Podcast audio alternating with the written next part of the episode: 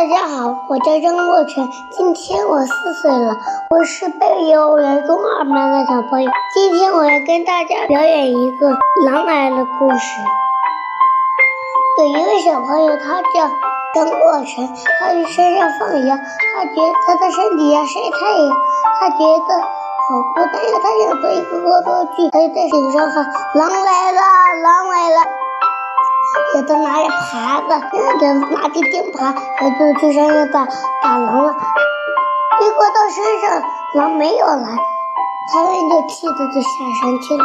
然后过几天，张果山又去山上放羊。我之前不是又做一个恶作剧，他觉得现在好孤单，他又要做一个恶作剧。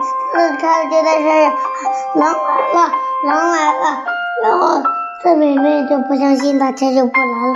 然后过几天就去放羊。他我之前不是又做恶作剧，我现在还有多少多剧？狼狼真的来了，他在山底下喊：“狼来了，狼来了！”村民们就不相信他这次肯定是还是骗人，他就不去了。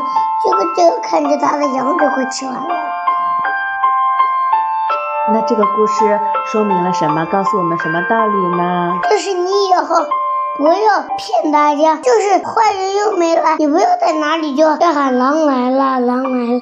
以后你要做一个诚实的孩子。哦，我们依依宝贝是不是一个诚实的小宝宝呢？要做一个诚实的宝宝，不说谎，对不对？